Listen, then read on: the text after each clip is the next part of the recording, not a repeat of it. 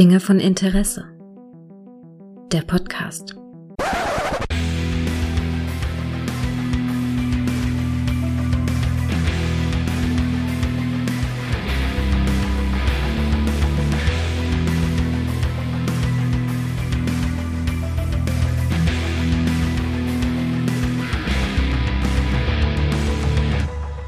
Hallo und herzlich willkommen zu einer neuen Folge von Dinge von Interesse, bei der wir uns mal wieder mit dem Thema Pilotfilm bzw. Pilotfolge einer Serie unterhalten, die wie wir aus den 80ern kommt. Und wenn ich sage wie wir, dann bin ich natürlich nicht alleine, denn ich habe ihn hier, den Angus MacGyver der Podcast-Szene. Hallo Kai.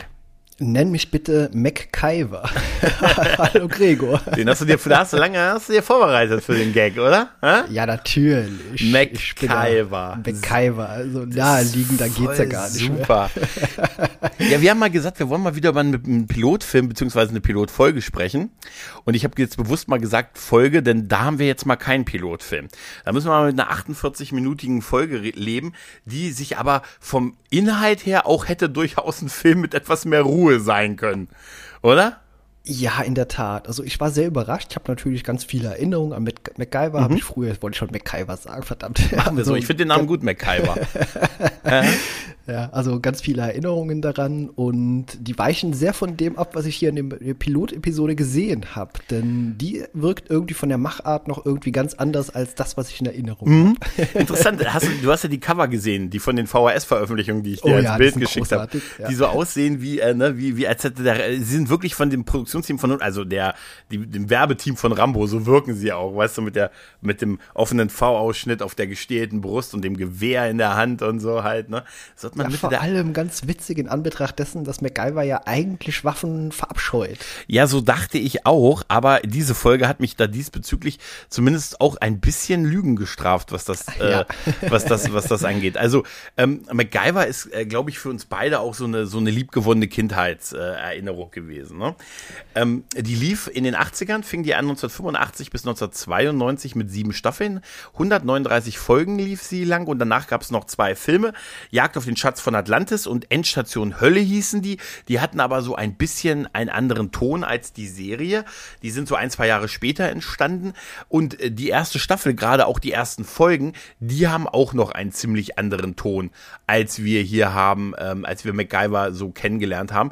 Weil ich, ich kannte zwar diese Folge, aber ich weiß genau, was du meinst. Ne? Man hat ja MacGyver so als, der wohnt dann, man hat, also ich habe ihn, an welcher, was ist deine starke Erinnerung? Die Wohnung am, am Strand oder die Wohnung am Hausboot? Bei ihm. Ja, auch dieses Hausboot. Ja, irgendwie. Kanada, ja. die Kanada-Staffeln. Staffel 3 ja. bis, bis 5, glaube ich, war er in Kanada, ja. Genau. Ja. Aber da war er ja immer so, er hat dann so für Pete Thornton und die Phoenix Foundation gearbeitet. Das war eine Organisation, die ungefähr so so ähnlich war wie die Foundation für Recht und Verfassung. Man genau. weiß nicht wirklich, was die eigentlich tun, oder? Ne? Nee, fand ich, habe ich auch überlegt, so was machen die eigentlich? Und in der ersten Folge jetzt war ich sowieso unfassbar irritiert, denn äh, Dana Elker als äh, Peter Thornton, Pete war dabei, aber gar nicht als Pete Thornton, sondern nee. der hat hier jemand ganz anderes gespielt. Genau, er, er hat Carlson gespielt, den Techniker oder einen der Techniker von dieser, von diesem Labor, was da in die, was da in die Luft geflogen ist.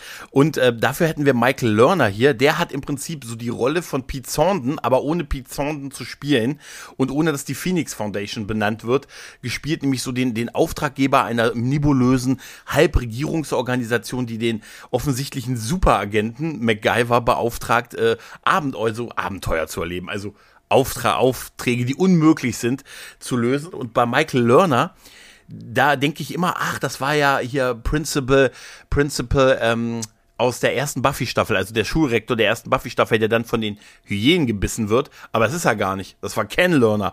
Michael Lerner ist der aus dem Godzilla-Kinofilm von Roland Emmerich, der den Bürgermeister gespielt hat. Ah, stimmt, ja. Ich erinnerte ja. mich an das Gesicht, konnte es aber ja. auch nicht direkt eindeutig zuordnen. Ja. Genau. Es ist total interessant, dass die spätere Rolle äh, Thornton von Dana Eclair gespielt wird. Hier wirklich, also dass Dana Eclair dabei ist und eigentlich viel mehr Interaktion mit ihm, mit MacGyver hat, als es äh, Michael Lerners Rolle hat, oder?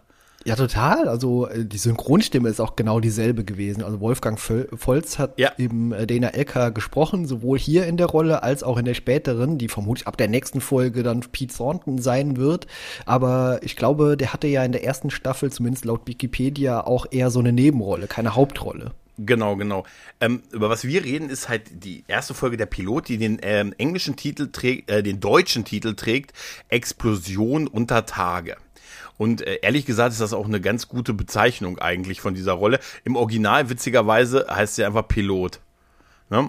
Finde ich super. Ja, ich habe mir die ganze Zeit gewundert. Pilot, ja. Ich weiß, dass es ein Pilotfilm ist, aber wie heißt denn die Folge? Ja. Und äh, deutlich irritierter war ich dann auch noch über die Regie. Ja. Äh, ja.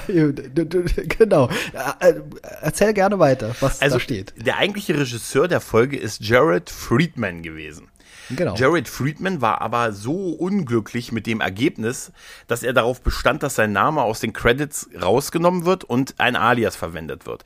Und das ist der berühmte Alan Smithy genau, gewesen. Ja. Also wer, wer Smith, Smithy, Smithy oder Smithy, glaube ich, ne? Wer den nicht kennt, der Name taucht in den 80er, 90er Jahren in Filmen, weniger in Serien, aber viel in, in Filmen auf, wo der Regisseur auch im Nachhinein gesagt hat, nimmt mich mal da raus, Schätzelein. Ne? Ich möchte damit nicht zufrieden. Wer da Beweise sehen will, der sollte sich den vierten Hellraiser-Film mal angucken. Da ist es auch ein gewisser Alan Smithy. Der wird also quasi von der Academy, ich glaube, der Regisseur muss bei der Gewerkschaft oder der Academy oder irgendwie, muss er bekannt geben, dass er sich nicht mit dem Ergebnis identifiziert und dann entscheidet da irgendwie die Gewerkschaft, die Firma, irgend, irgendwer entscheidet dann, dass dieses Pseudonym verwendet werden kann, anstatt des Namens des Regisseurs.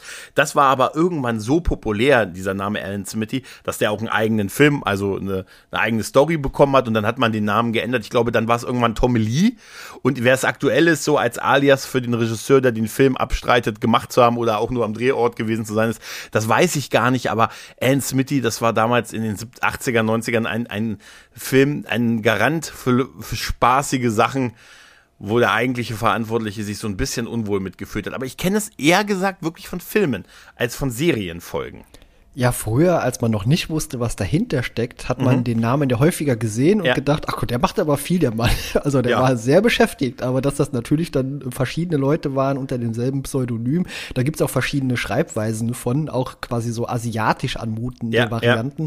Alan Smee The, weißt du, also mhm. Äh, komisch geschrieben und ja, finde ich irgendwie sehr spannend. Gibt auch einen äh, tollen Wikipedia-Artikel darüber, den ja, kann man sich auch mal angucken. Nicht so lang, aber stehen zumindest auch noch ein paar Namen dabei, die unter dem Pseudonym gearbeitet haben. Ja, waren, waren etliche. Also ich glaube, das musste man beantragen als Regisseur und dann musste es einem zugesprochen werden, dass das eigentliche Werk sich so sehr von seiner eigenen Version und Vision oder von seinem eigentlichen Tun da unterscheidet. Ich, hat, ich glaube, das hat auch was damit zu tun, wenn, wenn du als Regisseur einen Film machst und dann kommt ein Produzent und schneidet den Film komplett um. Dann kannst du sagen, ey, Moment, das ist aber nicht mehr mein Werk, das hat, wurde nachträglich von jemand anders so sehr geändert, dass es meinem nicht mehr entspricht genau. und dann genau. kann einem das zugesprochen werden, dass man quasi ein dieses äh, ein Pseudonym verwendet und das ist in dieser Folge passiert. Man kann also sagen, der ursprüngliche Regisseur war wohl nicht so glücklich mit dem Endergebnis. Ne? So ist das, ja. Die, die ersten Folgen äh, zeichnet tatsächlich noch aus, dass sie sehr, sehr actionlastig gewesen sind von MacGyver. Er so als eine Art äh, super Universalgenie dargestellt wird, dass der gefühlt alle fünf Minuten irgendwas baut. Das sind alles so Elemente, die später im Laufe der Serie deutlich weniger wurden. Ne, da hat er nur so einmal oder zweimal irgendwas gebaut, das berühmte, mit dem berühmten Taschenmesser, mit dem Schweizer Taschenmesser oder hat dann auch in der hier bereits erwähnten Kaugummibombe. Das war dann das Highlight der Folge. Hier in den ersten Folgen ist das so noch zack, zack, zack, zack, zack gegangen halt. Ne?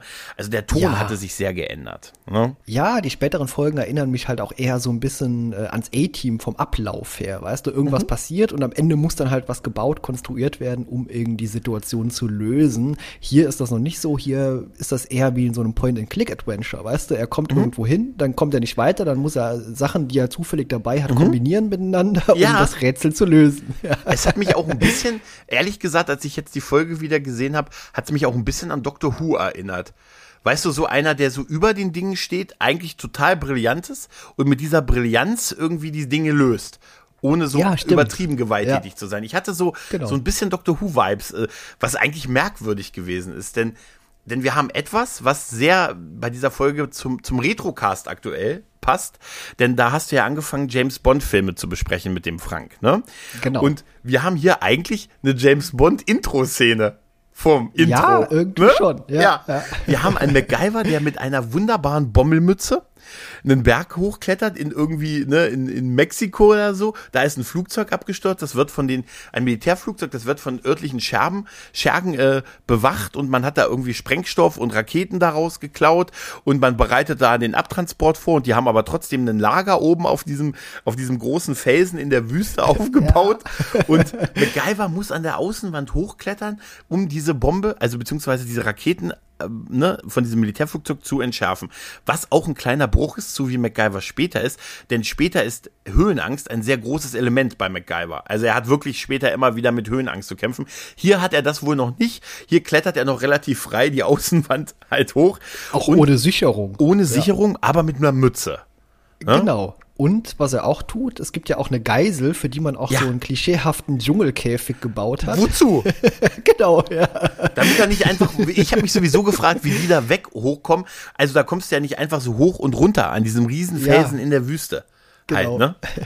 Trotzdem hatte man noch den Rambo-Käfig mit dabei, wo der, wo über, zu MacGyvers Überraschung ein Überlebender noch drin ist halt, ne? Hatten noch so Krokodile drunter gefehlt. Ja, so, so ein bisschen ist es so, aber es ist total lustig, weil ich, ich mag abseits der Mütze auch die, äh, das, den den Off-Text, den MacGyver spricht, wo er sich an Ereignisse aus seiner Kindheit erinnert und dass er mal ein Pferd reiten wollte und dann aber Angst vor dem Tier irgendwie hatte.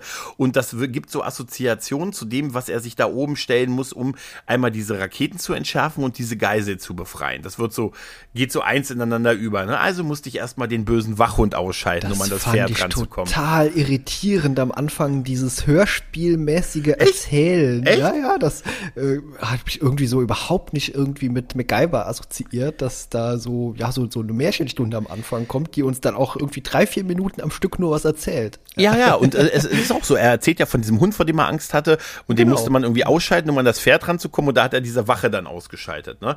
Was mich Genau. viel mehr irritiert hat, war außer dem Käfig, diesen Holzkäfig, in den sie diesen Gefangen, den Piloten vermutlich, ähm, gepackt haben, hat mich irritiert, dass der eine Soldat dem anderen die Haare geschnitten hat. Da oben hast du es gesehen. Ja, Das da ist- dachte ich auch mich so, hä? Ist also andererseits, das, weißt du, dann sitzt du da oben auf so einem einsamen Felsen auf der Atomrakete quasi und dann sagst du, oh, ein bisschen stufig, ne? War so ein bisschen äh, so, Ja. äh, ich musste so lachen über diesen Typen, ey. Dann, dann noch, dann, dann deutet er noch so in Richtung zu dem Gefangenen. Da dachte ich so, jetzt kommt gleich so, na, mein Freund, du bist der Nächste. Dir mache ich hier, Ja. ma, hier, ne? Ich fand auch super, MacGyver hat ja eben auch die Kleidung von denen angenommen Mhm. und dann gibt's eine Szene, da schaut er quasi einen von diesen Soldaten genau ins Gesicht und dann Ja. drehen die sich zu ihm um und äh, dann dreht er sich so ganz unauffällig weg. Also Total auffälliger langsam geht's auch, ja ne? gar nicht. Ja, auch total auffällig, ja. Er auf jeden Fall entschärft er die Bombe auf den letzten Sekunden, ne? also mit so Counter und runter, der natürlich ausgelöst wird. Counter geht zurück. Bei eins kann er die Bombe halt stoppen. Ne? Sein, den Gefangenen, dem hat er ja vorher das Messer zugeworfen und gesagt, das will ich wieder haben, aber macht ja Sinn, wenn du ein bisschen Beinfreiheit hast. Gleich geht's nämlich los halt, ne? Äh, genau. Ja, und dann macht er ja noch eine dieser Sachen, von denen wir in der Folge viel haben, die aber dann später im Intro gelandet ist, dass er dieses Gewehr da irgendwie aufhängt und mit, mit so einer Streichholz und wie so eine Lunte es dann zu, äh, zum Schießen bringt. Es schießt aber auf den Boden, ne, so dass die Wachen abgelenkt sind. Er kann dann, er versucht dann zu entkommen mit dem, mit dem äh, Piloten und sein Plan ist, dass er, äh, dass er ein, ähm, hier, wie, wie heißt es, einen Fallschirm dabei hat, ne, der offensichtlich Genau. auch zwei Leute tragen kann. Und da ist eine Szene, die hat mich sehr irritiert, weil er, dann gibt's kurz eine Schießer- Schießerei und MacGyver schießt auch. Er hat nur ganz kurz Ja. das Gewehr in der Hand, aber er schießt so zwei, drei Schüsse und dann gibt er es weiter. Ich glaube, das haben wir nie wieder gesehen bei MacGyver. Es gibt's er- nur, glaube ich, zweimal. Also es steht irgendwo im Wikipedia-Artikel drin, dass das eben sehr, sehr selten vorkam, dass er ansonsten ja eben diese Abneigung hat. Also hier steht auch, mindestens zweimal nutzt er eine Handfeuerwaffe mit zuvor entnommener äh, Trommel, um damit eine Schraubenmutter zu bewegen. Das tut Ja. er auch, aber er schießt entgegen seiner ja eigentlichen Trivia halt auch mal. Und das haben wir jetzt wirklich im Kino, äh, im Kino, hier in der Pilotfolge gesehen und ja, fand ich auch irgendwie anders noch als Ist komisch, den späteren ne? MacGyver. Ja. Er hat sich ja alles Schießen später bei Stargate wieder reingeholt, ne? Also Richard Dean Anderson und so, aber hier, er hier ja. da sehe ich das noch nach. Trotzdem war dieser Typ, wo er mit dem, mit dem Piloten dann an der, äh, an der Klippe steht, runterguckt und sagt, ui, ist das hoch. Da habe ich gedacht, ja, du bist da hochgeklettert, mein Freund. Dann nimmt er ja, dann, er hat ja dann aus dem, aus dem Flugzeug noch diese Leuchtpistole äh, mitgenommen. Ne? Die nimmt er quasi als so einen kleinen Düsenantrieb, etwas, nehmen wir es mal so hin, und schleudert sich und den äh, an ihm klammernden Piloten über die, über den Hang und dann wird der Fallschirm ausgelöst beim Runterfliegen. Beim Runterfallen wird noch gesagt, ich hoffe, du bringst uns nicht um. Das hoffe ich auch. Und der Fallschirm wird ausgelöst und ja. sie schweben in das, ins Intro rein halt, ne? Genau. Also, das, so, das ist die Vorstellung im Prinzip von MacGyver. Und das ist so ein bisschen, wenn man das so sieht, James Bond Junior, ne? So ein ja, bisschen, total. oder? Also auch, was er oben da so tut, irgendwie erst diesen Soldaten noch irgendwie ausschalten und äh, ja, also äh, könnte wirklich ein Geheimagenten-Ding sein. So wirkt er ja auch irgendwie im ersten äh, Folge hier noch. Es wäre geil, wenn er sich die Haare hätte da oben noch schneiden lassen. Weißt du, so ein, so ein, ja, weg, so ein, ja. weißt du, ja, so ein gratis Haarschnitt ist ja auch nicht zu unterschätzen, ne? Ja. Ich muss auch sagen, ich liebe das MacGyver-Intro. Ich liebe das Intro, ich liebe die Musik, ich liebe Ex die Explosion mit dem Namensschild, äh, mit dem Namen. Ich habe dich vorhin Angus genannt, das ist der Vorname von MacGyver, fahren wir aber erst später in der Serie, sonst wird er immer nur MacGyver genannt. Oder ja, so ein Mysterium eine ganz Weile, ja. Genau, ich glaube in der, in der Folge der Ritter MacGyver oder so, da, da hören wir es, glaube ich. Und, aber ich mag das Intro, diese ganzen Action-Szenen, die so aneinander ge, ge, äh, geschnitten so sind. 80er. Ey, total ja. 80er. Und wir sehen wirklich, dass die Hälfte dieses Intros noch aus der Pilotfolge ist. Denn da passiert wirklich unheimlich viel, auch, auch nach dem Intro, wenn sie dann, wenn wir in MacGyvers Wohnung kurz sind mit dem kleinen Jungen, der, den er offensichtlich betreut oder sein Freund ist oder so, dem, dem man dann das, das, äh, da ist so eine Mischung, er ist entweder im CERN oder in seiner Wohnung und hat so ein riesen Teleskop, durch das er durchguckt halt, ne? Und hat dann den kleinen Jungen bei sich, mit dem er auch Basketball später spielt und so halt, ne? Ja, es weicht noch sehr ab von dem späteren. Also man wusste scheinbar noch nicht, in welche Richtung es konkret gehen soll. Also es ja. wurde ja scheinbar ein bisschen angepasst, auch eben mit so einem Sympathieträger wie äh, Pete Thornton, der dann ja auch früher oder später dazu stößt als quasi sein Chef. Und es ist einfach so ein sehr sympathisches Duo dann. Also Richard Dean Anderson als MacGyver. Hast du eigentlich mal die neue Serie gesehen, die sich MacGyver schimpft? Ehrlich gesagt, nee. Also es ist, ich glaube, da, da, das ist lebt bei mir von Nostalgie. Es lief ja auch fünf Jahre. Ich habe gehört, es soll ganz okay sein, aber auch die neue Quantum Leap Serie soll ja ganz okay sein. Aber ich brauche ja. einfach, äh, ich glaube, ich brauche da den alten Stuff so ein bisschen eher, weißt du? Es geht mir auch so. Ich hatte von der neuen MacGyver Serie zwei Folgen gesehen und dachte mir so, boah, dem fehlt die komplette irgendwie Sympathie von Richard Dean Anderson. Das hm. ist einfach nur so ein Schnösel, weißt du, der auch extrem unsympathisch daherkommt. ja, ja, das, das ja. stimmt schon. Also Richard Dean Anderson ist definitiv ein Sympathiebolzen. Und wenn ich ihn mir da ansehe und denke, der war zu der Zeit 35, denke ich mir auch acht Jahre jünger als ich jetzt. Und dann denke ich mir immer, oh, so erwachsen. Weißt du, ja. so erwachsen. Das ist unglaublich. Aber da ist, es wird halt so, so irre, weil es gibt ja dann dieses Geheim, dieses Labor Metallurgie und dieses so halb geheimstaatliche Labor, wo es eine Explosion gegeben hat, als dann der eine Wissenschaftler den Karl, den anderen Wissenschaftler, der der einzig andere Experte auf dem Gebiet ist, zu sich einlädt, zu, dann noch ein Schachspiel vollenden will, wofür die beiden sich offensichtlich Zeit nehmen, weil sie sonst wohl per weiß ich nicht, per Brief irgendwie ihre Schachzüge austeilen. Da setzen sie sich ja an eins und dann gibt's eine Bombe, die dann plötzlich da ist und ist alles da eingestürzt. Und im Prinzip geht's ja darum, dass man irgendwie diese ganzen, diese ganzen Gifte neutralisieren muss, die da auslaufen. Ne? Das ist alles, kann ja, die ganze genau. Region zerstören und man muss einerseits also die, an die Leute ran, die Leute retten, die da verschüttet sind im Labor und verhindern, dass diese Giftstoffe da weiterhin austreten. Also hat man zwei Pläne, wie schon General Forbit in ähm, Jan Tenner Einmal mit Gewalt, nämlich der Plan der Weg, oder um, um bei deinem Point-and-Click-Adventure zu sein, beim Weg der Gewalt, das Militär mit Flugzeugen und wir sprengen da alles weg und wir betonieren alles zu und den Weg der, der Gewalt, der, der, der Weg der Weisheit, indem man sagt, wir haben ja noch diesen MacGyver-Typen, ne? Und da lernen wir ja seinen Chef kennen, von Michael Lerner gespielt, der mit dem Hubschrauber angeflogen kommt, auf einer normalen Straße landet, ne, am CERN, ne, also einfach ja. auf der Straße landet ne? Ja, in so einem genau. kleinen Wohngebiet, dann zu ihm geht und sagt, ach, ich komm mal kurz rein. Nee, komm, erzähl mir gleich, was du willst. Der sagt hier, US-Regierung, geheimes Labor, Leute verschüttet, die beiden einzigen Experten auf dem Gebiet. Es, die Lage ist ernst, du bist der Einzige, der das kann. Sonst haben wir keinen. Du bist wie die Enterprise, das einzige Schiff im Quadranten. Und ehrlich gesagt, muss es aber nicht machen. McGyver sagt dann, na, na komm, wenn du mich schon so lieb fragst, dann mach ich's. Ne? Es wäre super gewesen, wenn er irgendwie noch gefragt hätte, was ist denn für mich drin? Wie Nee, dick geil. ist der Check? Check das Geil, wäre wär, super ja, gewesen. es ist ja so, es scheint ja so irgendwie im halbstaatlichen Auftrag für diese noch nicht Phoenix Foundation da irgendwie zu arbeiten. Geil wäre, wenn er gesagt hätte, naja, die Chancen sind nur ein paar Stunden, sonst wird das Militär da alles wegbomben und so. Nee, weißt du, das ist mir zu risikoreich. Und dann in dem Moment geht der Abspangen los. Weil eigentlich haben wir ja mit diesem Intro, das acht Minuten ge- losgegangen ist, also dieses Pre-Intro vom Intro, also Ja, genau. haben wir ja fast schon eine Folge gehabt im Prinzip halt. Das wäre geil, wenn es da schon vorbei gewesen wäre. Aber Ja. nein, MacGyver, der wird da hingeflogen, lernt die dann die Techniker kennen und hat so eine geile halb Indiana Jones, halb Dr. Whoige Sache, indem er einfach nur so eine kleine Tasche dabei hat, sagt hier, wie komme ich denn da rein? Hier ist ein Gang Daylight. Du erinnerst dich noch an unsere Daylight-Besprechung. Ne? Ja, natürlich. Er braucht noch weniger. Ne? Er braucht Über- noch viel weniger, weil der sammelt sich typisch Point-and-Click-Adventure zwischendurch alles ein, was er braucht. Was da liegt zufällig irgendeine Schokolade auf dem Boden, die wird natürlich eingepackt. Das wird auch alles erwähnt, ne? Genau. Ja, ja, genau. Er fragt, er fragt Dana Eclairs Rolle Carlson, der einen natürlich 80er Jahre lang mit einer Kippe im Labor, also im Kontrollraum für ein Labor, fürs Labor steht, ob er mal eine Zichte übrig hat. Der sagt natürlich, na klar, reicht ihm so seine Packung. Er nimmt sich gleich die ganze Packung und sagt, ah ja, ja, nehmen Sie gleich die Packung, brauchen Sie mein Feuerzeug auch noch? Nee, nee, ich nehme meine Streichhölzer. Er nimmt nur die Tasche mit für das, was er auf dem Weg findet. Ne? Das wäre auch so ein typischer Dialog aus einem Point-and-Click-Adventure. weißt recht, je mehr du das ja, erwähnst, ja, desto- passt genau. total Man würde so eigentlich. Dialog das so angeboten bekommen, na, möchten Sie eine Fluppe? Und dann hat man als Dialogoption, nein, ich bin nicht Raucher. Und ja, natürlich hätte ich gerne ein paar, aber dann musst du den Charakter mehrfach ansprechen, damit du eben auch mehrere bekommst. Ja, nee, es ist, du hast total recht, das ist wirklich so. Er hat ja auch äh, irgendwie nur ein paar Stunden Zeit. Es gibt also gleich so einen Countdown, irgendwie erst sind zwölf, dann sind es nur noch fünf Stunden, bevor das Militär da alles platt macht, weil diese, diese Giftstoffe, die da auslaufen, die dürfen nicht in ne, Grundwasser und dürfen da nicht in den Boden sickern und so weiter.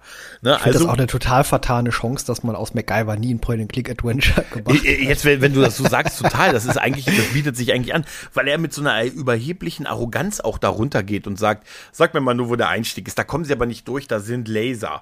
Da wäre ich schon mal misstrauisch gewesen. Ich sage, was seid ihr denn eigentlich für eine Forschungseinrichtung, meine Freunde? Was macht ihr denn hier? Ihr habt, ihr, es wird angedeutet, er sagt, ihr habt hier so einen Aufzugsschacht mit Lasern, die töten, wenn man sie berührt. Was seid ihr für eine Forschungseinrichtung Ja, ja. und so, ne? Und wenn, wenn MacGyver dann da runtergeht und dann macht er noch so eine Anspielung mit, Leute, Freunde, ich krieg, er kriegt ja sein Podcaster-Mikro mit, ne, was damals schon nur angeht, wenn er was sagt. Ja, fand Ne? ich auch super. So Super. sprachgesteuert, ja. Nachgesteuert. 85. Ja, ja, oder? Es geht nur an, großartig. wenn er was sagt. Ich hätte immer, ich hätte immer Penis. Was nichts. Weißt du? Die äh, Sache mit diesen Lasern fand ich auch super. Da packt er ja dann eben die Zigaretten aus und die zündet er dann an und dann pafft er die so ein bisschen und verteilt den Rauch. Aber in einer Szene kommt dieser Rauch ganz offensichtlich von unten. Ja, plötzlich. ist auch viel zu viel. Es ist auch viel zu viel Rauch, der nur die Laser ja irgendwie auslösen soll, damit er sieht, Ja. wo die langlaufen, dass da keiner vorher auf die Idee kommt, die man nicht abschalten kann, dass man das mit Rauch ja sehen könnte, wo die sind und dran vorbeischleichen kann. Halt, ne? Aber wie witzig, äh, er einfach nur so eine, eine zwei, drei Zigaretten anmacht, die auch noch mit dem Laser anmacht und dann eine riesen Rauchentwicklung da ist. Ja. Ne? Ja, ja, das sieht, wie geil auch Pete Song, also naja, Dana Eclair noch übers Mikro hörst du, wie er sagt, jetzt sitzt er da und pafft eine. Ne? Noch witzigerweise sind so Dinge, die einfach so aus dem, ohne Kontext gesagt werden. Als er da runterklettert, äh, gucken, guckt ihn ja, ähm, gucken ihn ja die beiden, also hier Carlson und, und äh, Michael Lerners Figur, die gucken ihn ja so ganz traurig an, als er diese, als er da runterklettert, so nach dem Motto, er klettert in sein Verderben und so, ne? Ja. Und dann sagt er noch, macht euch keine Sorgen, meine Freunde. Ich habe Sonntag noch vor, mit meinem kleinen Freund Baseball zu spielen. Da habe ich, hab ich nur gedacht, wie mag das auf Leute wirken, die nicht wissen, was er meint, weißt du?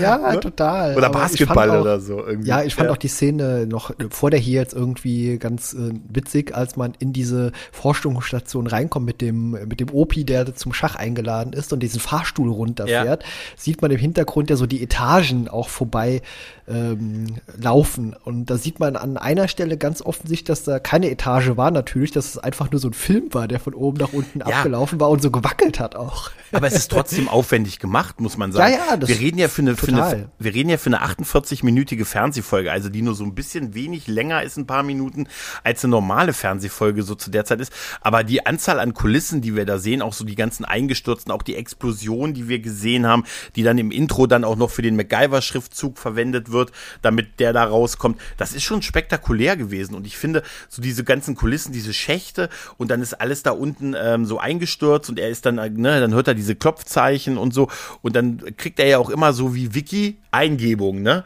ne? Er hört dann irgendwie, dass, dass Michael Lerner einen Schluck Wasser trinkt übers Mikrofon und sagt, Wasser. Hm, hey, hey, MacGyver, hey, hey.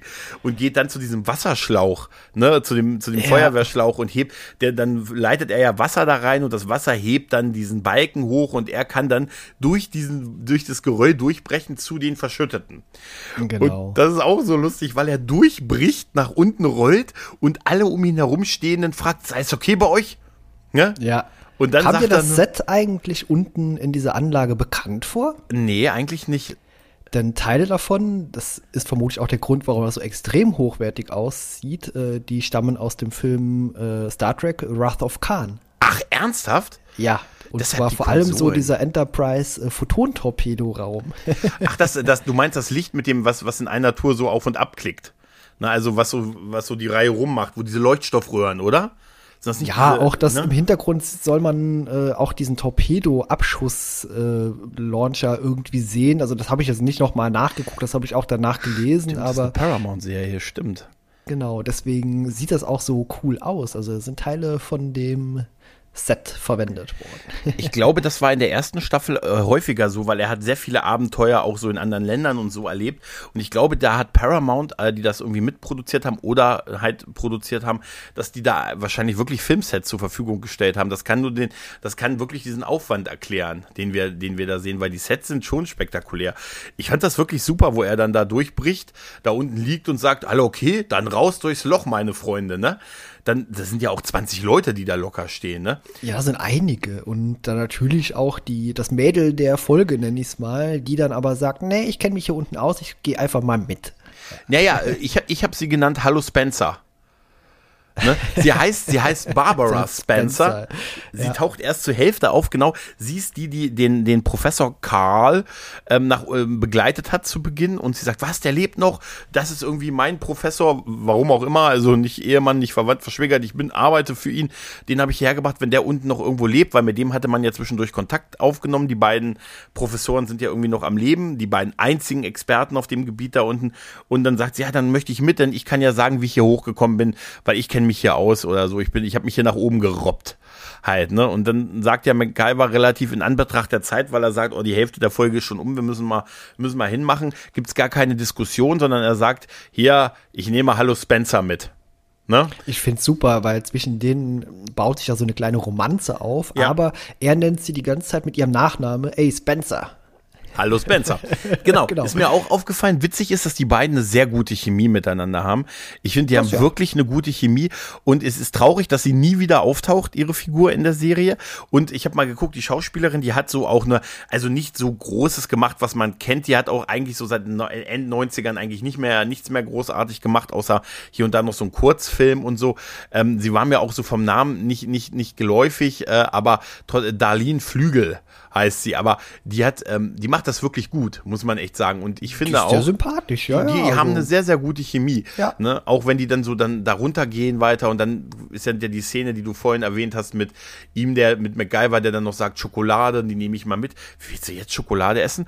Also immer noch so, ja, bisschen Energie kann doch nicht schaden und so, ne? Also es ist wirklich, wie du schon sagst, man nimmt dann so mit, was auf dem Weg liegt und so, ne? Genau. Ja, man tut ja auch so Rätsellösungen machen. Ach, guck mal, da vorne ist ja zufällig dieser Schlauch. Den tun wir jetzt vorne mal abbinden, weil wenn das Wasser nicht mehr raus kann, dann bläht sich dieser Schlauch auf und er kann dann dieses Geröll auf Seite schieben. Ja, ja total, aber ich finde, das ist super. Also er, er macht das ja auch, er hat ja dann auch, ne, dann treffen sie ja auch auf diese, diese Ausdünstung, die wir da haben, ne? Also auf diese, auf diese, ähm, äh, also diese Gefäße, aus denen die Giftstoffe ausströmen und so. Und dann wird ja, ah, was können wir denn hier tun, um das irgendwie aufzustoppen? Äh, und dann sagt er ja, ist kein Problem.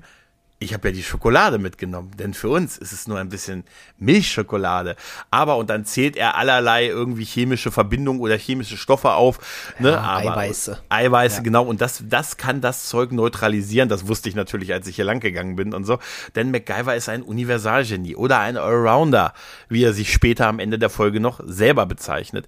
Und Aber das ist auch relativ authentisch, denn die Mythbusters haben genau das mal nachgemacht. Und ja, ja. das funktioniert. Ja, dem, ich, 2002 oder 2003 war das, glaube ich. 2003, ja. Ja. da haben sie das ausprobiert und es bindet wirklich diese Stoffe, die da auslaufen, zumindest eine Weile, äh, dichtet das quasi das Loch ab, aus dem diese Giftstoffe rausfließen. Genau. Und ich musste so über diese Szene lachen, wenn, wenn Hallo Spencer sich auf seine Schultern stellt, er sie so hochdrückt, er dann sagt, ich gebe jetzt mit meiner rechten Hand die Schokolade an, ne, und er ihr dann noch so Tipps gibt, wie sie die Schokolade da rein packen soll. ne, dass die, ne, Ja. und, und sie macht dann noch einen Werbespruch. Ne, sagt, du weißt doch, was du achten musst. Und er sagt, und sie sagt zu ihm, ja, ja, schmilzt in der Hand, nicht in der Säure, nee, schmilzt in der Säure, nicht in der Hand. Sagt sie, genau. Fand ich so super. Schmilzt in der Säure, nicht in der Hand. Und dann stopft sie ja die Schokolade rein, damit dichtet sie erstmal dieses Loch ab von den Giftstoffen, die da ausläuft. Ne? Und dann sind sie ja weiter auf der Suche. Ne? Zwischendurch gibt's ja auch ein bisschen, ne? busseln ja auch einmal, weißt du, so, um auch um aus Speed zu zitieren, Beziehungen, die aus Extremsituationen entstehen, die sind immer von langer Dauer. Ne? Ja, steht hier in meinen Notizen auch. Ja, ja. Es, ist so, es sind so Anspielungen an aktuelle Retrocast-Folgen irgendwie. Ne? Ja, viele Kann- Grüße an Sabine an der ja, Stelle. an der Stelle ganz, lieb, ganz liebe Grüße, ja, ja. Das ist, das ist total, das ist total super. Und dann kommen sie ja irgendwann so weit, dass sie bis zu der, bis zu diesem äh, Laborbereich kommen, ne, wo die beiden äh, Professoren eingesperrt sind, können auch mit ihm, mit denen Telefonkontakt aufnehmen. Und dann wird gesagt, ja, ihr müsst euch irgendwie verbarrikadieren. Wir sprengen da eine Wand auf, ne. Witzigerweise sagt äh, MacGyver das, bevor er einen Plan hat, wie. Ja? Und dann sagte, und dann gibt es diesen ikonischen Spruch von, von Barbara zu ihm, willst du denn aus dem Kaugummi eine Bombe bauen? Und er guckt sie an und sagt, hast du ein Kaugummi? und sie, nee, ja, dann müssen wir uns was anderes suchen. Und dann ist es so naheliegend, da sind wir wieder beim A-Team, was du auch vorhin erwähnt hast, das A-Team, was eingesperrt ist und immer mit den Teilen eingesperrt ist, weil sie brauchen, um irgendwas zu bauen, um da rauszukommen, ne? Genau, Hier, ja. sperr sie mal da hinten ein in die Hütte mit dem Traktor, dem Schweißgerät, den Metallplatten und den Patronen und den leeren Gewehren und die werden sicher Holzsplitter sich einfangen beim Versuch, die Holztüren aufzuschobern und so, ne? Das ist so super. Und dann baut er ja auch aus den Stoffen, die er da hat, sagt hier Metallurgie und Forschungslabor, baut dann halt eine Bombe. Das hört sich auch immer, wie es bei MacGyver ist, so schlüssig an, dass das so funktionieren könnte. Ja, man müsste eigentlich einen MacGyver-Podcast machen und bei jeder einzelnen Episode immer so ein bisschen analysieren, ob das, was die da erzählen, wirklich irgendwie plausibel ist. Henry Winkler hat mal gesagt, der Produzent der Serie oder der frühere Fons Fonzarelli-Darsteller, Fonzarello, Fonzarelli? Na, auf jeden Fall aus Happy Days, ne? Der Fons halt, ne? Der hat mal gesagt, dass ein Großteil davon schon funktioniert, gerade so die, er sagte so, mein, mein, mein Schlauch am Auto so flicken, wie man es bei MacGyver gemacht hat, aber vieles, was schon sehr speziell ist, sie haben drauf geachtet, aber sie wollten auch keine Anleitung für Bomben bauen irgendwie veröffentlichen und so halt, ne? Also er sagte, vieles, was hilfreich ist, um Dinge zu fixen, zu reparieren oder zu halten, das würde schon funktionieren, aber er sagte, nicht alles, was irgendwo eine Explosion auslöst, sollte funktionieren halt, ne? Weil man weiß ja nicht, wer es nachbaut, ne? Oder sich in den Kühlschrank einstellt. Ne? Ja, es gab ja in Amerika einige Vorfälle, dass sich darauf berufen wurde, dass Herr MacGyver irgendwie schlecht für die Jugend wäre. Also irgendein Jugendlicher soll irgendwo in jungen Jahren mal tatsächlich auf einer, in der Schule eine Bombe gezündet haben und behauptet haben, das hätte er bei MacGyver gesehen, was aber eindeutig bei MacGyver so nicht gezeigt wurde. Also die stand damals durchaus in der Kritik, die Serie. Ja. Aber ja, es, ich mochte das einfach total Absolut. gerne. Es war auch bei uns größer als in Amerika. In Amerika war die Serie erfolgreich, aber sie war nie so ein Mega-Hit. Also sie hat sich, sie ist zwar sieben Jahre gelaufen und auch relativ durch, aber sie musste auch schon mehrfach wegen Kostenersparnis, mussten Drehorte verlagert werden, dann ging man nach Kanada, dann ging man wieder zurück, deshalb auch der spätere Wohnungswechsel.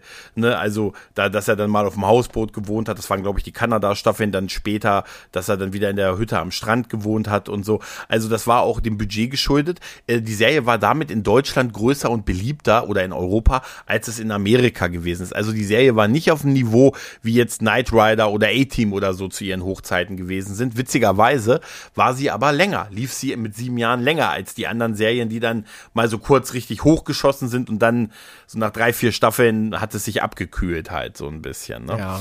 Ähm, was ich, was ich da noch witzig fand an dieser ganzen äh, Bombenbaugeschichte, ähm, ist, dass wir zwischendurch immer wieder das MacGyver-Sam so als Klavierstück hören. Sehr, sehr häufig ja, in dieser Folge. Ja. Und, und ehrlich gesagt nicht aufdringlich, sondern so im Hintergrund, so als Klavierstück.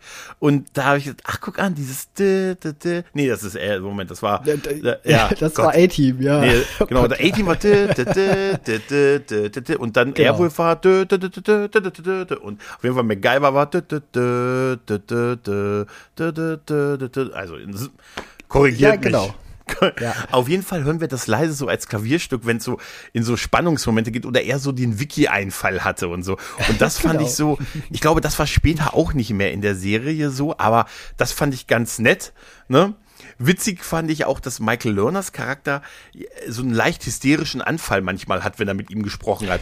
Der war so wenig hilfreich. Er hatte viel mehr mit Carlson vernünftige Gespräche, ne, ja, richtig, als mit, ja. mit seinem eigentlichen Auftraggeber, der zwischendurch immer gesagt hat, mein mein Gott, das bringt euch um.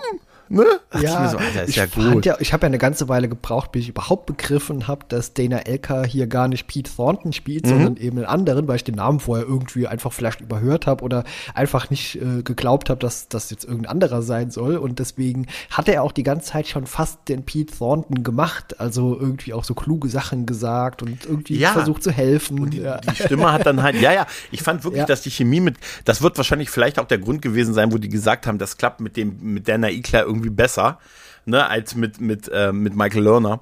Und dass das vielleicht auch der Grund war, warum sie dann später die Rolle von Pete Thornton mit ihm besetzt haben. Irgendwie ja, war auch eine ganz andere Chemie da. Und Michael Lerner war mir einfach ein paar Spuren zu hysterisch. Du willst doch nicht so einen Auftraggeber dabei haben, der dann, warum auch immer, dann dabei ist und dann immer nur sagt, bringen Sie noch um, Der hat mich ein bisschen erinnert an den äh, Chef, äh, wie heißt denn der nochmal, der Darsteller, der auch bei Alf gespielt hat, hier bei Spezialisten unterwegs. Der war doch auch so Uli ein Tenner. Typ, der Genau, also, ach so, genau, äh, genau. Max Wright meinst du den Schauspieler? Genau, Max, Max Wright, ja. genau. Ja. Genau, der war ja auch immer kurz vor dem Wahnsinn.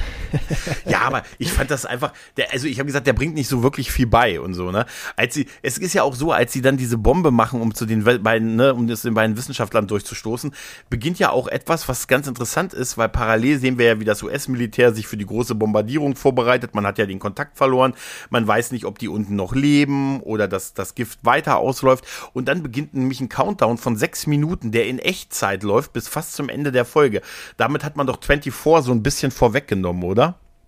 Ja, fand ich auf jeden Fall interessant. Ich habe 24 nie gesehen. Ich auch nicht, aber ich fand ich das, das äh, fand ich auf jeden Fall auch super, dass dann so quasi so eine Drucksituation aufgekommen ist und eigentlich die Leute in diesem äh, Labor gar nichts davon wissen so richtig. Also dass da dieser Countdown gerade läuft, sondern das wissen nur die Leute, die Verantwortlichen, die oben hocken und so, nein, das können sie doch nicht tun, unsere Leute sind da oben. Ja, die Leute haben verkackt, weißt ja, du, oder wir haben keinen Kontakt zu denen. Dafür wusste MacGyver aber im letzten Moment sehr genau, dass er nur noch eine Minute hat, mit denen Kontakt aufzunehmen. Und das hat mich auch ein bisschen genau, gewundert. Ja. Was mich, wo es mir allerdings dann zu viel war, war, als sie dann zu den beiden Wissenschaftlern durchgebracht gebrochen sind und MacGyver zu, zu Barbara, zu Barbara sagte, hallo Spencer, bleib mal kurz hier sitzen, ich gehe mal alleine rein. Da hat er wohl was vermutet, ne? Er sagt, es ist so, was hat er gesagt? Aberglaube ist es, dass er äh, alleine reingeht, so ein bisschen. Hört sich an wie ja, eine so Lüge. ein komischer Gedanke. Ja, er ja. geht ja dann da rein und dann plötzlich taucht auf, dass der eine der beiden, Karl, der eine der beiden Superprofessoren, der den anderen eingeladen hat zu diesem, zu diesem ähm, Forschungslabor, dass der eigentlich ein kleiner fieser Möb ist, noch eine Waffe gezogen hat und die dann alle bedroht. Und dann kommt Barbara rein und sagt, Gott, Karl, wieso? Du solltest doch draußen bleiben. Ne, sagt ja, sagt ja Mac noch zu ihr und sie sagte, wieso hast du denn jetzt eine Waffe und so? Und dann sagt MacGyver ja, er hatte so eine Intuition, eine, nenn es weibliche Intuition, ne? Denn er sagte, so sicher wie das hier alles ist, kommt nicht einfach eine Bombe hier rein. Ne? Der hat die Bombe mitgebracht, weil er war hier der Besucher, ihr wart der Besucher, ne? sie mit Professor Karl und ihr habt die Bombe quasi mit reingebracht, sie nicht bewusst, aber er und sonst wäre man bei diesen Sicherheitsvorkehrungen, wo du ja nicht mal äh, ne, ohne Zigaretten durch den Rauch, äh, durch den Schlauch kommst oder durch einen durch einen Schacht, wenn wir hier nie reingekommen. Also musste da was nicht stimmen. So vermutet er ja. Und dann, das, das wird mir ein bisschen zu viel, wo Karl dann sagt, ja, ähm, die, meine Forschung, die du musst, ich wollte sie stoppen, weil man hätte meine Forschung, die jetzt ganz ominös ist, äh, zu einer Waffe verwendet und das wollte ich nicht und diese, dann wird, dann MacGyver kombiniert gleich, ja, damit wäre irgendwie, wollte, könnte man die Ozonschicht zerstören und die Menschen würden das als Waffe verwenden, so aus dem Nichts sagt er das dann halt ja. und, und dass Karl einfach den anderen einzigen Experten auf der Welt, der auch noch sein Kumpel ist, dazu geholt hat, damit die beiden beiden dann hier mit diesem Ding sterben. Quasi, damit es nicht als Waffe verwendet wird. Also ist er dann doch nicht böse, sondern wollte es aus er sagt ja, ich stehe dazu, ich will verhindern, dass das aus meiner Forschung eine Waffe wird. Und das ist dann auf den letzten zwei Minuten irgendwie alles ein bisschen zu Fülle, finde ich. Ja, weißt du? auch dass MacGyver dann plötzlich dieser super, super Kriminalist auch noch ist, weißt du, das alles so super kombiniert, diesen ganzen Fall auch noch vorhersieht so und lösen kann. Völlig ja. überlegen, ne? Völlig ja, Sherlock Holmes mäßig, Sherlock genau. Holmes mäßig überlegen. Und dann springt ja Barbara noch auf Karl zu, dann wird sie angeschossen MacGyver kann ihr, ihm die Waffe abnehmen und dann ne, versucht er sie noch, ne, sie ist ja getroffen, ne, und dann versucht er, versorgt er sie noch kurz und dann machen die noch die Anspielung an den Kuss, ne, also die haben sich ja kurz vorher geküsst in den knapp 20 Minuten, die die beiden sich gekannt haben in Echtzeit der Folge, ne. Kann ja höchstens ein paar Stunden gewesen sein. Da gibt's ja noch die Anspielung, wo sie sagt, sie hat ja früher so, sie hat ja so eine, so eine Tablette, so eine, so eine Tablette für ihn als Behältnis für Schnupfen. Also für, für, für die, ja, da sagt sie, genau. ja, weil ich eine Erkältung habe. Dann sagt er, hätte ich das gewusst, dass du erkältet bist, hätte ich dich nicht geküsst. Ne? ne? Und dann da, aber jetzt ist es ihm egal, jetzt gibt er ihr noch einen, noch einen, noch einen guten Freund, gibt man ein Küsschen halt, ne? und sagt so, ja, äh, sie werden uns jetzt äh, äh, töten, sie wissen ja nicht, dass wir hier noch leben, äh, jetzt wird hier das Licht ausgehen. Und er sagt, das Licht ausgehen. Denn Gott sei Dank sind ja die Lichtschalter für ganz oben, ganz unten. Ja, ne? genau. Und die funktionieren komischerweise noch, nachdem alles andere erstmal wieder in Betrieb genommen werden musste. Und Vier Stockwerte? Ja. Morse-Signale. Gott sei Dank sitzt oben jemand, der schlau genug ist, das auch zu erkennen. Ey, das ist übrigens total lustig, weil ey, zu einem ist es so, wir sind irgendwie vier, fünf Stockwerke unter der Erde und da sind aber die beiden anscheinend der Licht-Aus- und Lichtanschalter für das ganze Gebäude. Ne? Die MacGyver sprintet dahin auf den letzten 30 Sekunden und fängt dann an, Licht an, also eine Morsen über Licht an und aus. Ne? Oben in der Schaltzentrale sagt ja, sagt ja ähm, Carlson nur, was ist, was ist mit dem Licht los? Aber, wie du schon sagtest, er hat Gott sei Dank einen der Techniker, der im Hintergrund sofort anfängt, sich Notizen in sein Zettelchen zu machen und zu sagen, Licht an, Licht aus, das ist doch eindeutig Morsen. Und dann sagt er, was sagt er? Weil du weißt also, wenn wir in der Situation, wir wüssten sofort, was Morsezeichen, wie das funktioniert und wie man das liest. Natürlich. Ja, und da ja, ist klar. es nicht sowas wie SOS, sondern habe Schadstoff neutralisiert, stopp. Genau, ja, ja. Lebe noch, stopp. Gruß Mac diese Sache mit diesem Hauptschalter unten im Keller, die ist mhm. genauso bescheuert wie bei Jurassic Park, dass der Hauptschalter irgendwo drei Kilometer außerhalb von dem Hauptgebäude ist. da hatten wir damals ja, auch drüber gesprochen. Es ist das Todessternprinzip, weißt du, die Energiequelle, wenn sie außerhalb der Schutzschilde ist, im Nachhinein. Aber hier ist es so, dass diese, dass er das Licht oben in der Zentrale in den acht Stockwerke tiefer aus und an machen kann oder wirklich, er macht's ja aus und an im Prinzip, ne? Aber das, ich weiß nicht, was ich in dem Fall witziger finde, dass er das kann von unten oder dass da wirklich sofort ein Techniker Morsecode lesen kann und dass der sofort anfängt, die zu entschlüsseln und auch wirklich da so komplexe Sätze, anstatt, dass man gesagt hätte, da morst einer, hm, dann hat er überlebt. Da lebt noch jemand oder so, ne? Nee, er ja, muss ja so übermitteln. kompletten Satz. Ja, ja. Äh, habe Schadstoffe äh, neutralisiert. Stopp. Ne? Alle gerettet. Stopp. Gruß, Mac. Ne? So sehen ja, aber hier, die Frau hat auch die schlechtest, äh, schlechteste Schusswunde ever gehabt. Die liegt hm. dann auf dem Boden natürlich, aber sagt, ja, tut bisschen weh, aber ja, geht schon. Ja, also man sieht's ja auch nicht, ne? Aber es ist einfach, ja. ich fand das so witzig mit diesem Anstalt. Gut, die mussten halt das Militär stoppen und da ging's ja nicht nur, dass da unten noch jemand lebt, die waren ja offensichtlich bereit, das Leben der Leute da, äh, in, den Tod der Leute, noch lebender Leute in Kauf zu nehmen. Man musste ja sagen, dass die Gefahr neutralisiert ist, ne? Dass die Gefahr der ausströmenden Giftstoffe neutralisiert ist und deshalb musste er wahrscheinlich das über dieses Morsen da da ähm, ja. übermitteln. Aber es war schon, in dem Moment habe ich sehr gelacht. Und dann, es wäre ja auch wirklich fast am Ende, dann ist noch der Abtransport, die beiden, der Karl, der, der, der in Anführungszeichen böse Professor, der steht schon neben der Wache hinten, der wird wohl gleich verhaftet und so. Ne? Moralisch mögen andere über ihn richten. Das war natürlich nicht in Ordnung, aber dass er nicht möchte, dass seine Forschung zu einer Waffe verwendet wird, ist ja auch ein verständlicher, ähm, ist ja auch ein verständlicher Wunsch, den er da äußert. Ne? Und ähm, die Vernichtung der Ozonschicht war Mitte der 80er Jahre noch ein heißes Eisen. Das war damals noch äh, ne? ein Thema, ja. Aber gut, äh, er wollte ja prinzipiell, die Bombe hat er da runtergebracht und er wollte sich und den anderen Professor, der sowas weiß, in die Luft jagen. Völlig undiskutabel. Und da sind ja auch die ja. Leben anderer noch in. Also, dass er das mit diesem Schachspiel gemacht hat, um anscheinend ja. so lange auf der Bombe oder in der Nähe der Bombe zu sitzen. Okay, gut, aber naja, auf jeden Fall wird, wird, äh, wird Barbara ja aus Max Leben jetzt verabschiedet. Sie wird dann rausgerollert und da gibt's noch die Szene mit na, noch ein Küsschen zum Abschied. Du weißt ja, guten Freunden gibt man ein Küsschen und ja, so, ne? ne? Und dann wird sie rausgerollert und dann ist im Prinzip die, die, die, die Folge vorbei, bis auf eine letzte Szene, wo, wo Mac noch ein bisschen Basketball mit seinem Kumpel, mit seinem kleinen Kumpel spielt in seiner Wohnung, denn er hat auch so einen Basketballkorb in seiner Wohnung.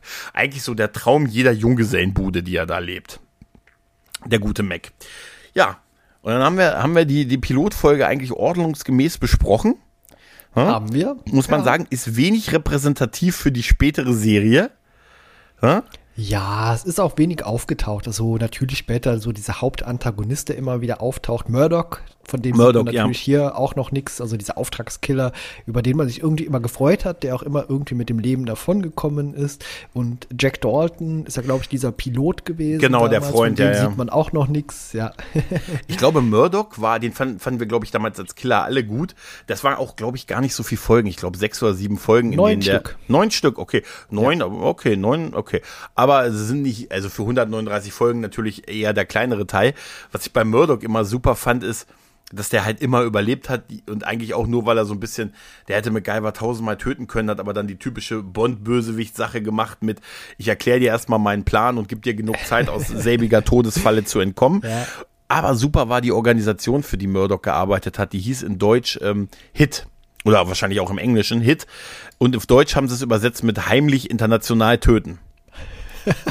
das war noch ein Name, oder? Das ja. war noch ein Name. Heimlich international Großartig. töten. Da, da, das ist ja kein Vergleich zu Spectre, ne? Wie laufen, wie laufen unsere Projekte? Waffenlieferung in Iran läuft super. Jungs, das waren noch, das waren noch Meetings. Ich muss dir sagen, ähm, ich fand das irgendwie eine recht spektakuläre Folge, in der sehr viel und dann auch wieder sehr wenig in sehr kurzer Zeit passiert ist. Das ist wirklich so Action, zack, zack, zack hätte auch für einen Film gereicht, ehrlich gesagt. Hätte man das ein bisschen länger machen können, dann hätte man so ein bisschen durchatmen können, dann hätte man auch die Beziehung von Barbara und Max so ein bisschen vertiefen können und so. Das ist ein bisschen, wirklich ein bisschen viel, auch wenn man sagt, acht Minuten von 48 Minuten sind, sind dieses Pre-Intro, was mit dem Rest der Folge gar nichts zu tun hat, um uns nur Action MacGyver irgendwie vorzustellen. Zugegeben war das sehr spektakulär für Mitte der 80er Jahre. Aber ich mag den späteren MacGyver mit den längeren Haaren so um die 90er Jahre rum, wo er eigentlich mehr so eine Art Sozialarbeiter gewesen ist und genau, irgendwie Gangs ja. betreut hat oder soziale Projekte gemacht hat oder dann auch vielleicht nur einmal die Folge was gebaut hat fand ich irgendwie, war mir näher immer als der in jeder, jeder Szene eine neue Sache irgendwie zu machen. Ja, also es war natürlich eine Folge, die irgendwie in die richtige Richtung geht. Also sie zeigt natürlich auch den Bastelfreak, diesen unfassbar kreativen Typen MacGyver, der ja irgendwie Probleme lösen kann mit Mindestmaß an irgendwie vorhandenem Material oder dass er sich halt so zusammensammelt.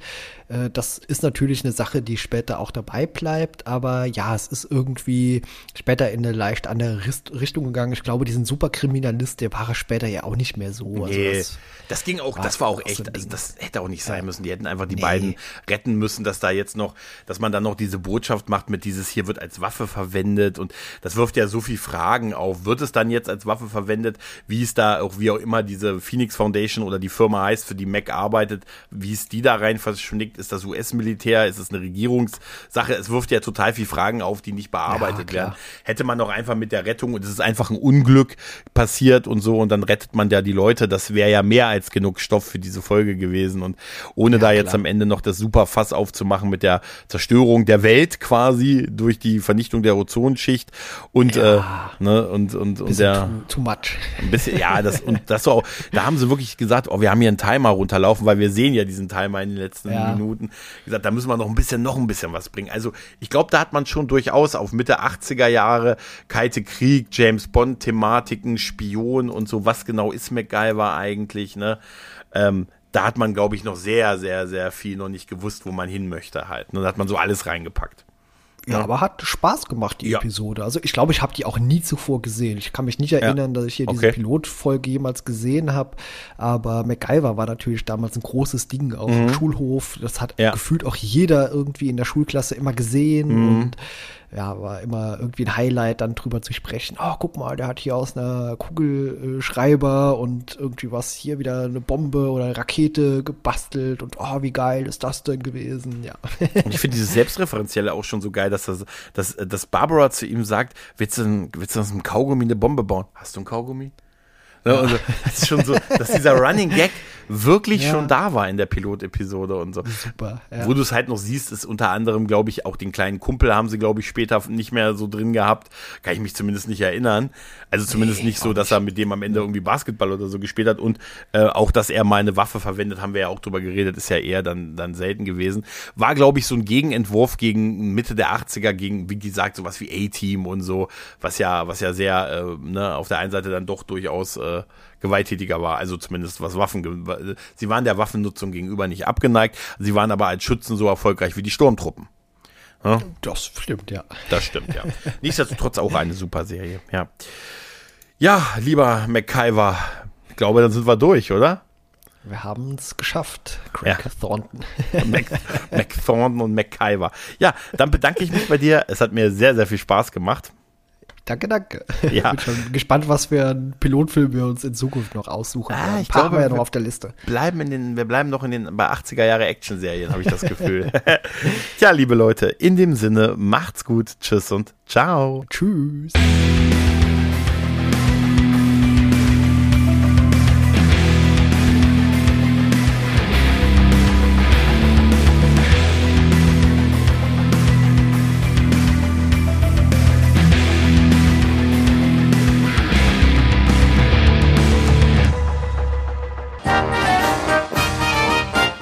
Eine Produktion des Podcast Imperiums.